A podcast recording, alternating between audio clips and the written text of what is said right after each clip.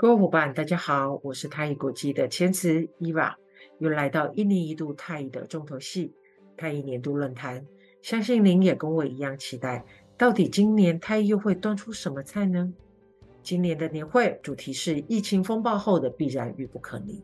详细活动报名资讯，请点击下方资讯栏位的链接。进入年会的倒数阶段。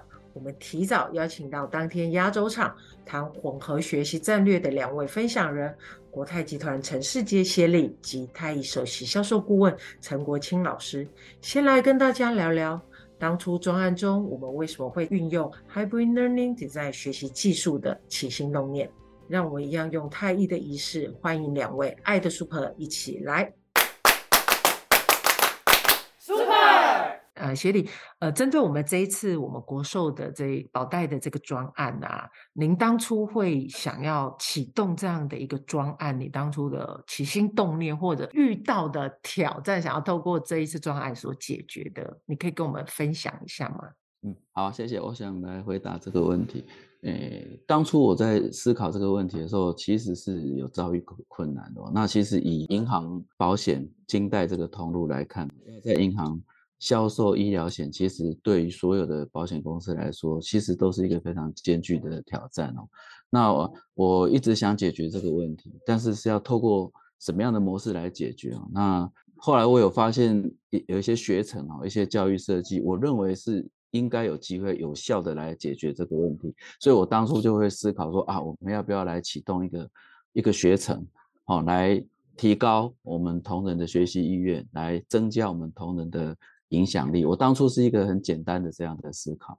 OK，好，谢谢协力。就是我们希望，也许可以透过一些训练的资源，来帮我们的同仁找到一些可以提升他们能力的一个方法，渐进式的部分。好，谢谢。那当然，我们接受到了这个任务之后，我们也找到了我们这个非常善于解决挑战性问题的顾问，就是我们陈国清老师。那老师，你在承接刚刚听到协理这样的一个挑战的时候，您当初在承接这个挑战的时候，有没有什么样的一个想法？你就觉得、这个好难哦，到底难在哪里嘞？这一题的难度在于呢，刚世杰协理所讲的，第一个它是一个医疗险，第二个是由银行理专来卖，这两个都是难的。因为第一个医疗险的概念呢，它不是特别的普及。那第二个呢，就是理专他喜欢卖投资型的东西。他卖这个医疗险，他会增加自己的麻烦，所以呢，我综合来说呢，我大概归纳出三个点。第一个，你专根本就不想学这个东西，就算学，他也学不来，因为这个东西本身呢，卖医疗险是是要有专业知识的。啊，就算学来了，后续种种的打击，包括一些后续的程序啊、核保理赔啊，会导致他他也不想要去用这些学起来的东西。所以啊，这个挑战我就分三类来统合，就是不想学、学不来、不想用，这是我觉得是三大挑战了。当然，我们就会透过一些设计来满足协理这边的需求，还有甚至是最前端理专的需求。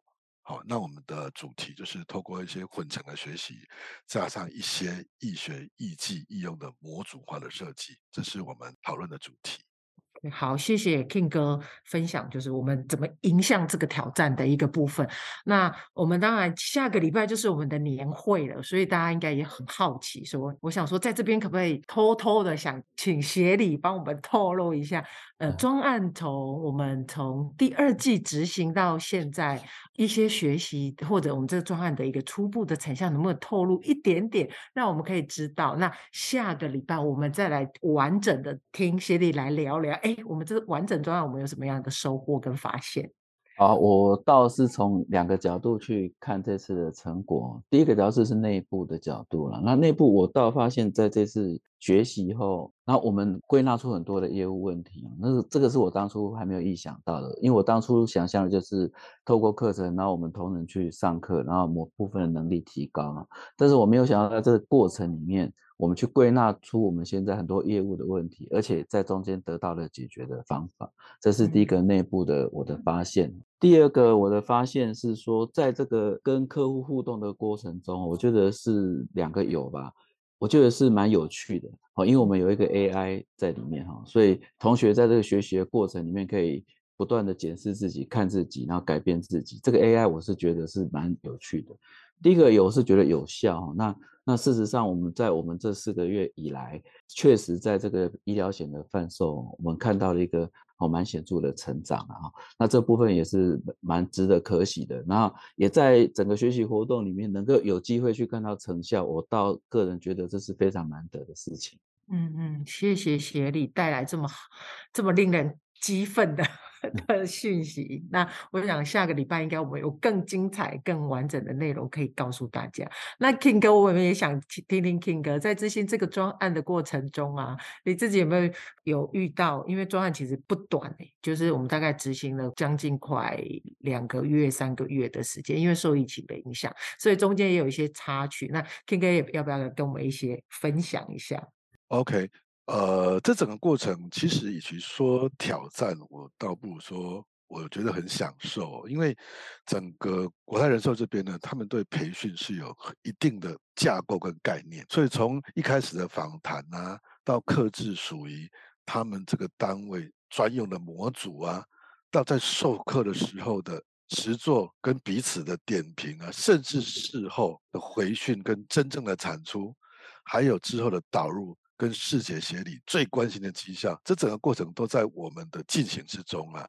当然了，这整个过程，我觉得就像刚刚协理所讲的，内部的学员能力提升了，好，销售意愿也高了，间接带动了外面银行理专的能力也提升了，意愿也高了。在一片金融业不景气的状况，竟然这条医疗的产品线还可以成长，我觉得这就是我们最关心的事情。对不对？我们做那么多的克制，做那么多的产出、教战守则、导入、追踪，就是要这个绩效嘛。我觉得这个在整个过程当然很艰辛，好，因为我们玩真的嘛，不是一般的培训就去那边照着个讲义演一遍。我们这就是玩真的，那玩真的本身就是挑战，那挑战的过程也是成长，甚至是一种享受。OK，这是我的回应。